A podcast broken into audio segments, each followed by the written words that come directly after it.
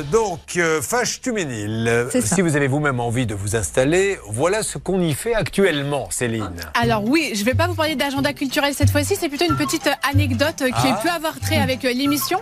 Il y a une supérette dans cette ville et sachez que la personne qui tient cette supérette vient d'écoper de six mois de prison avec sursis Super. parce qu'en plus de vendre des salades, elle vendait du cannabis Ah. dans son petit magasin.